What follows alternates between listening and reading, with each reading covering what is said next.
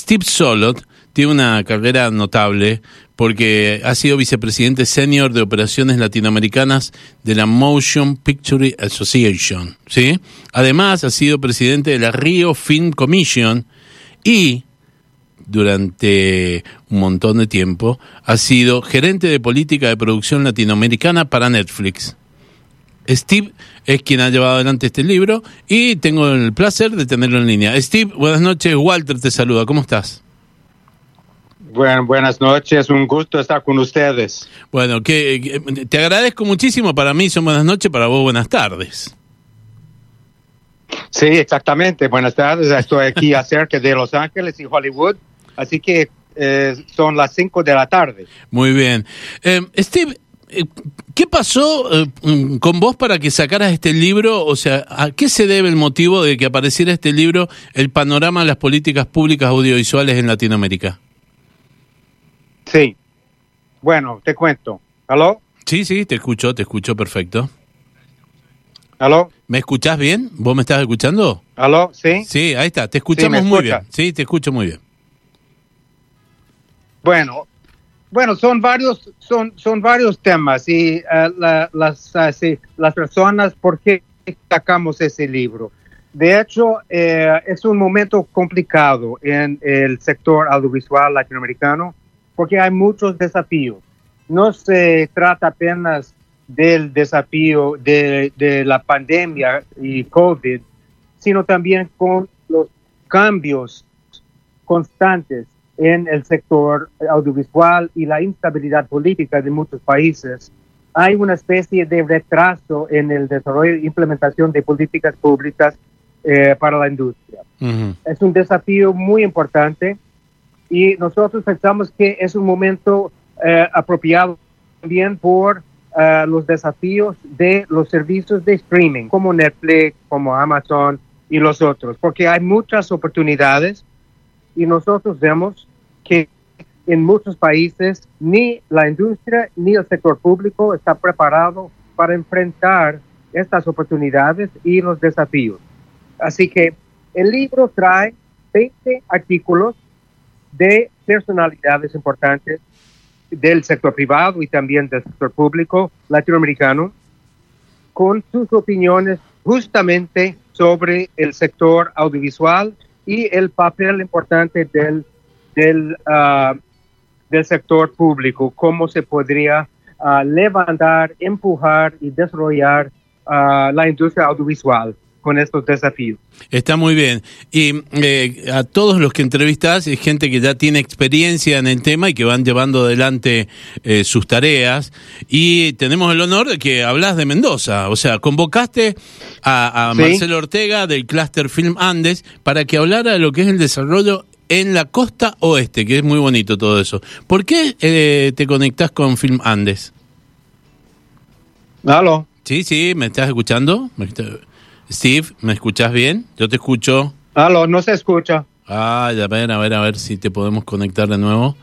Aló. Hola, hola, hola, Steve. Se está cortando. Ahí, ahí, ay, a ver si me puedes escuchar. ¿Me tomás bien? Aló, se está cortando. Ay, qué pena, aquí no podemos. A ver, Matías, ¿lo, lo llamamos de nuevo, Steve? ¿Te parece? Lo, a ver. ¿Lo estás llamando o lo tengo en sí, línea? Bueno, Steve, en este, ahora, ahora mejoró. Ahí está, ahí está, ahí está. Ahora mejoró. Perfecto. Te preguntaba por no, qué eh, la inclusión de Filmandes. Bueno, eh, el caso de Filmandes es súper interesante. Hoy en día, como nosotros hacemos un acompañamiento detallado de todas las industrias de la región, nosotros vimos que en Filmandes y en Mendoza hay una serie de factores que que hace que se, se configure como un, un, éxito entre el sector público y el sector privado.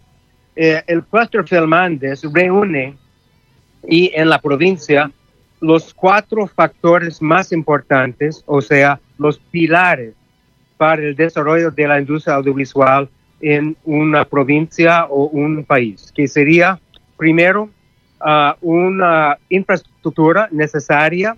Segundo, la capacitación técnica de, eh, eh, de, del sector para trabajar en filmación. tres incentivos que se puede usar para atraer producciones que está en desarrollo una planificación de incentivos y también un ambiente lo que nosotros llamamos film friendly, o sea, con una comisión fílmica que es importantísimo y un grupo de productores que sería el Cluster Filmandes para recibir muy bien los productores de fuera de la provincia. Así que Filmandes y la provincia de Mendoza ya es un estudio de caso para toda la región y por eso es importante su participación en este libro. Está bien. Eh, vos eh, fuiste gerente de política de producción latinoamericana para Netflix. Eh, tanto Netflix como los otros servicios de streaming em, se empiezan a, llenar de obras trabajadas en clúster, así como, por ejemplo, Filmandes de Mendoza o, o distintos emprendimientos en el mundo que van trabajando con actividades privadas de una manera que antes estaba era impensado, porque no era tan sencillo llegar a Hollywood, ¿no? Sí, claro, eh, no, eh, justamente. Eh, lo que sucede es que cada estudio tiene una política diferente en relación a producción local. Puede tomar algún formato de servicio de producción, puede ser una coproducción o puede ser una producción propia de, como en el caso de Netflix, se llama una producción original 100% de Netflix. Y lo que sucede en Argentina es que debido a los problemas económicos y la transición política, ha estado un poco al margen y por eso durante la pandemia es un momento muy oportuno para prepararse para recibir estas producciones, no solo de Netflix, sino de otros servicios de streaming y también las producciones tradicionales de estudios como uh, Warner Brothers, como Sony, Disney, nosotros. Por eso es importante hacer la proyección de la provincia de Mendoza y el clúster fuera de Mendoza y fuera del país. Es importante y yo sé que eh, el, el clúster se está haciendo eso. Yo participé justamente hace tres años en la promoción en Los Ángeles de la Comisión Fílmica de Mendoza muy importante, porque estos estudios necesitan saber dónde queda Mendoza, qué ofrece Mendoza, cuáles son las condiciones y las productores locales competentes para ser partners, o sea, socios en sus producciones. Por eso es un placer participar en esa promoción de Mendoza, porque nosotros confiamos que eh, será el futuro de un hub de producción para Argentina. Eh, está bueno, y te hago la última pregunta, Steve. Eh, hablamos de futuro. Vos tenés muchísima experiencia en cuanto a todos los materiales que tienen que ir hacia una pantalla. Eh, tal vez Netflix revolucionó un poco el con en su servicio de streaming, revolucionó un poco la forma de ver cómo vemos la pantalla de ahora en más. ¿Cuál pensás que es lo que viene, el paso que viene, eh, ¿van a seguir eh, existiendo los streaming o habrá otros pasos distintos a los que ni siquiera nos imaginamos? No, seguramente. Eh, estamos viviendo el boom de los servicios de streaming. Hay una competencia feroz entre los servicios de streaming que es muy saludable en el sentido que quien se beneficia es el consumidor. Pero obviamente Ah, cuando termina esa época, la época de la pandemia, ah, los, los, cines, las salas de cine van a volver a operar. Hay mucha gente que, que, son aficionados a asistir a las películas en salas de cine en la pantalla grande.